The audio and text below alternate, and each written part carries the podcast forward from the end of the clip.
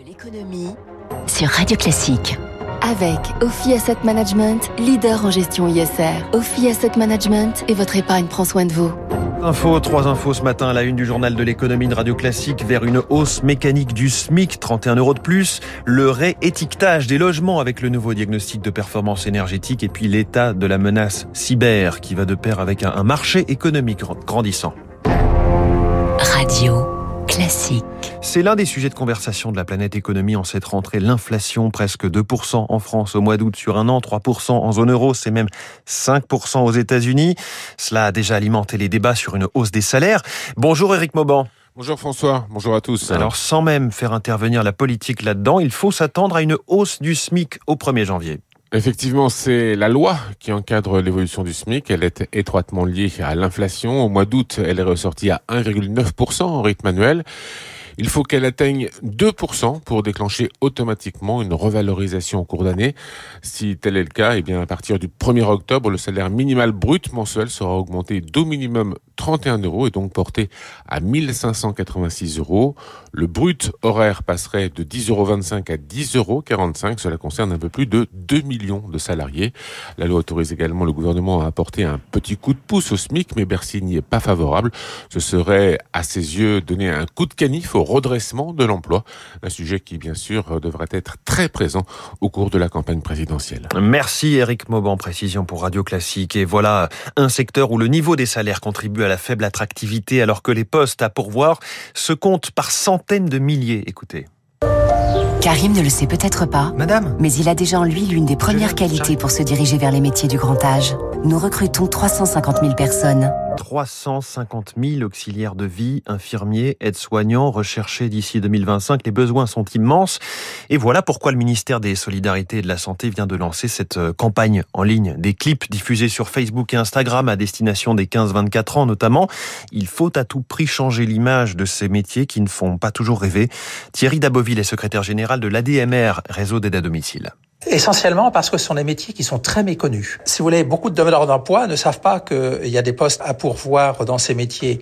Ils ne savent pas exactement en quoi ils consistent. Portage de repas, euh, mais aussi euh, l'aide à domicile, l'entretien de la maison, autour du soin. Beaucoup de demandeurs d'emploi pensent qu'il faut avoir un diplôme, alors que non, pas obligatoirement. Et pour euh, attirer davantage les Français à aller dans nos métiers, à compter du 1er octobre, l'ensemble des salaires seront revalorisés en moyenne de 15%. Donc beaucoup d'efforts ont été faits de façon à rendre ces métiers le plus attractifs euh, possible. Thierry Daboville du réseau associatif ADMR qui emploie 90 000 salariés et en recherche 10 000 de plus. Et à propos de la jeunesse, une annonce hier du Premier ministre Jean Castex, la prolongation de six mois jusqu'au 30 juin 2022 des aides à l'apprentissage liées au plan de relance, ainsi que l'ajout de 150 millions d'euros au programme Territoire d'industrie qui tente de relancer de l'activité dans les bassins les plus touchés par les restructurations. En bref, va-t-on y voir un peu plus clair dans les centres commerciaux sur l'application du pass sanitaire Le gouvernement rappelle la règle, le pass est demandé dans les centres de plus de 20 000 mètres carrés des départements où le taux d'incidence du virus dépasse 200. Ça ne concerne donc plus que 9 départements. Alors certes, dont les Alpes-Maritimes, les Bouches-du-Rhône, le Rhône et la Seine-Saint-Denis. En revanche, les sept autres départements d'Île-de-France, dont Paris, n'y sont plus soumis. À l'occasion du MIPIM à Cannes, salon des professionnels de l'immobilier, dont je reçois le directeur général dans moins de cinq minutes, on s'arrête sur une nouveauté passée un peu inaperçue cet été dans le domaine du logement. Depuis le 1er juillet, vendeurs et loueurs doivent présenter un nouveau diagnostic de performance énergétique, on appelle le DPE, qui classe les logements de A à G. Son mode de calcul a changé, permettant une meilleure information et d'inciter les propriétaires à rénover les 5 millions de logements passoires. Émilie Vallès. Avant, c'était la facture de gaz ou d'électricité qui était prise en compte, avec le risque que le diagnostic soit faussé si les occupants du logement chauffaient peu. Désormais sont regardés aussi l'isolation du bâtiment et le mode de chauffage. Et nouveauté, l'acheteur ou le locataire peut se retourner contre le propriétaire en cas de mauvais étiquetage. David Rodriguez de l'association de consommateurs CLCV. Le DPE était un document qui n'était là que pour donner une estimation de la performance énergétique. Maintenant, on est sur quelque chose de beaucoup plus fin, beaucoup plus précis. Donc oui, on pourra engager plus facilement la responsabilité responsabilité du propriétaire, mais à charge pour lui après de se retourner le cas échéant contre le diagnostiqueur. Près de 40% des logements pourraient changer d'étiquette énergétique avec les nouvelles règles et ce n'est pas anodin car il deviendra impossible de louer un logement classé G en 2025, F en 2028. Jean-Marc Torolion, président de la Fédération nationale de l'immobilier. Les premiers résultats qui nous remontent, c'est que globalement, ce diagnostic de performance énergétique est plus sévère et on assiste à des ajustements à la baisse de la plupart des logements qui, pour l'instant, ont été euh, diagnostiqués. Ce que l'on risque à terme, c'est peut-être un ou deux ou trois millions de logements qui ne pourront pas être loués. Il faut accompagner les bailleurs. Et pour cela, selon lui, il faut développer l'aide fiscale à la rénovation, notamment via le déficit foncier. Ah, le déficit foncier qui permet de déduire de sa déclaration de revenus une partie des charges liées à ce logement. Il s'est imposé comme le rendez-vous français de la cybersécurité, le FIC Forum international qui s'ouvre aujourd'hui à Lille. Un sujet brûlant d'actualité pour les entreprises puisque l'an dernier, 9 sur 10 ont été ciblés et les services de sécurité français ont reçu plus de 100 000 demandes d'assistance. Guillaume Tissier est directeur associé d'Avisa Partners et co-organisateur du Forum cybersécurité de Lille. Bien sûr, c'est une réponse aux menaces, la cybersécurité, mais c'est aussi le moyen de conforter la transformation numérique.